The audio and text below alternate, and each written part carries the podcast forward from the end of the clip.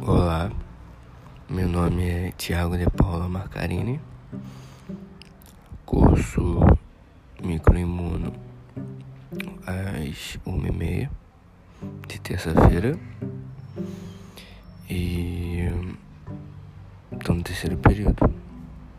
Vou falar um pouquinho para vocês sobre a coloração de grã. Vamos lá. A coloração de grã é uma etapa muito importante na caracterização e classificação inicial das bactérias. Afinal, esse método de coloração permite que as bactérias sejam visualizadas através de microscópios ópticos, já que sem a coloração é impossível observá-las ou identificar sua estrutura.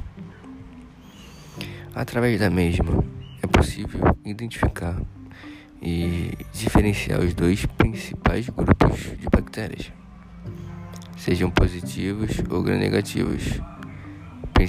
Vou falar para vocês sobre os princípios da coloração. Basicamente, o procedimento de coloração de gram permite que as bactérias retenham a cor com base nas diferenças das propriedades químicas e físicas da parede celular. De fato, o uso de corantes permite aumentar o contraste e evidenciar a estrutura bacteriana. A coloração envolve três etapas principais: coloração com violeta de cristal, que é um corante solúvel em água, e tem a cor roxa. A descoloração, utilizando etanol e acetona.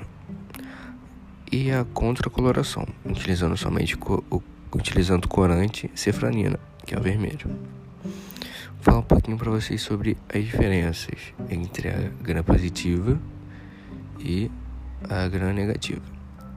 As bactérias gram positivas têm o cristal violeta devido à presença de uma espessa camada de peptido glicano, que é um polímero constituído por açúcares e aminoácidos que originam uma espécie de malha na região exterior da membrana celular das bactérias, em suas paredes celulares, né?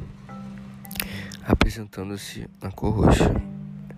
Já as bactérias gram-negativas possuem uma parede de peptido glicano mais fina que não retém o cristal violeta durante o processo de descolorização e recebe a cor vermelha no processo de coloração final, certo? Agora, os benefícios da coloração gram. A coloração irá auxiliar na identificação de uma infecção bacteriana determinando qual é o tipo de bactéria. Em detalhes, a diferenciação das bactérias gram-negativas e gram-positivas permite o médico determinar um tratamento eficaz ao paciente, dessa forma aplicando a terapia adequada em cada caso. Obrigado.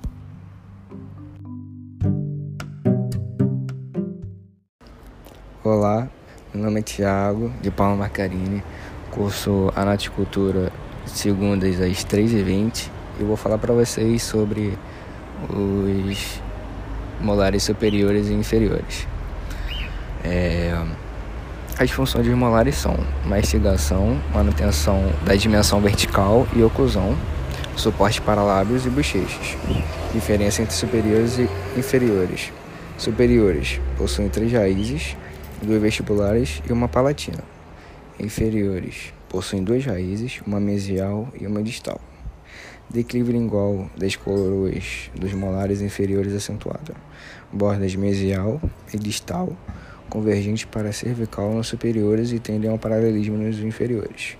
Faces oclusais com formato quadrangular, tendendo a losango nos superiores e mais retangulares nos inferiores. Diferença entre primeiro e segundo superi molares superiores.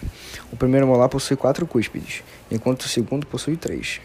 Ponte de malte interliga as cúspides mesolingual e disto vestibular no primeiro molar. Segundo molar possui forma semelhante a um coração, com duas cúspides vestibulares e uma palatina.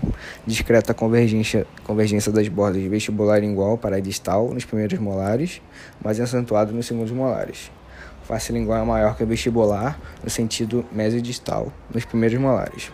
Presença de tubérculo de carabélio no terço médio mesial da face palatina nos primeiros molares terceiros molares superiores.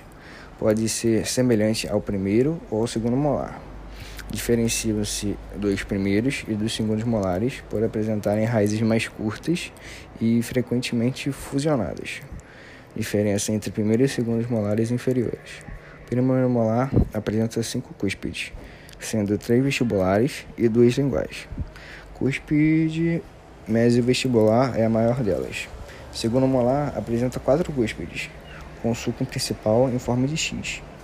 Contorno pentagonal no primeiro vista pelo oclusal, e retangular nos segundos molares.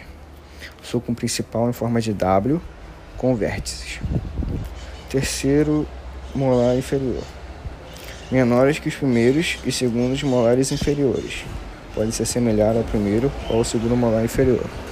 Obrigado.